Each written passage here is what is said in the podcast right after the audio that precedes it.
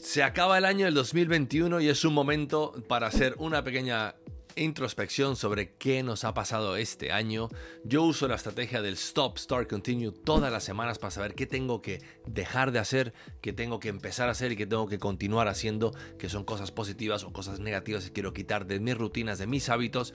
Y ahora hago un balance de fin de año, del 2021, empieza el 2022, cómo he hecho yo este año, qué cosas tengo que dejar de hacer que no me han gustado, qué cosas debería de empezar a hacer el año que viene, que sí me van a aportar mucho valor y qué cosas debería de de continuar haciendo que sí me están dando resultados. Y es un ejercicio súper fácil que recomiendo que lo hagas, que te sientes simplemente con un cuaderno, con un boli, que lo hagas a mano, que sientas como escribes y que pongas tres columnas. Stop, start, continue. Y en esas tres columnas vas a poner todo lo que no te gusta a nivel de hábitos, a nivel de cosas que haces productivas o no productivas, a nivel de cómo hablas con la gente, cómo interactúas, cómo te sientes, cómo te machacas mentalmente, cómo estás boicoteándote internamente, todas esas pequeñas cosas que nuestro cerebro cada dos por tres está intentando sabotear, las ponemos en esa parte de stop. En la parte de start son todos esos sueños, todas esas cosas que has querido hacer toda la vida y no has podido. Esas cosas que siempre dices que vas a hacer y al final por algún motivo, por otro motivo,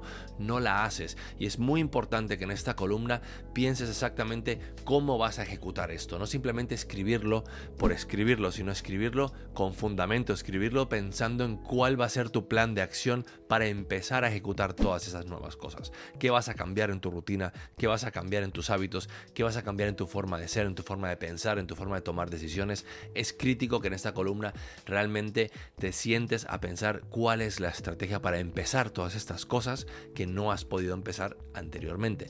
Y la última, que es ya continue, es qué cosas te sientes orgulloso que has hecho este año que han sido hiper positivas para ti, que te han dado excelentes resultados y que tú vas a querer fomentar ese tipo de iniciativas, ese tipo de acciones que has tomado durante todo el año para hacerte llevar las metas y objetivos donde las has querido llevar. El continue es súper importante, es la última parte. porque es la última parte? Porque el continuo es la parte donde realmente dejas de sentirte mal, dejas de ver todo lo que no has hecho, dejas de ver todas las cosas que realmente te han fastidiado y empiezas a aceptar y a sentirte orgulloso de lo que sí has hecho. A veces nos olvidamos de lo que sí hemos hecho bueno, de lo que somos buenos, en lo que hemos aportado valor y es ahí donde te tienes que centrar un poco.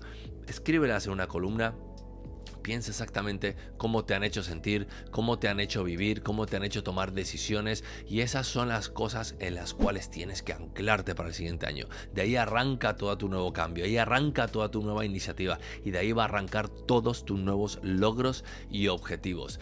Y hasta aquí os dejo este año, os deseo todo lo mejor, tener un excelente fin de año, ser sanos, ser muy felices y recordar que tenemos esta vida para vivirla, para disfrutarla y para hacer cosas importantes. Piensa en qué vas a ser importante en el 2022, piensa cómo lo vas a conseguir y piensa cómo quieres cambiar y moldear esos hábitos que tanto te pueden estar fastidiando ahora mismo y que te están boicoteando a ti de no ser la persona que tú quieres ser. Te deseo todo lo mejor. Este es mi último vídeo del año. Nos vemos el año que viene, en el 2022. Ser sanos, ser felices, felices fiestas y un excelentísimo arranque del 2022. Éxitos. Chao.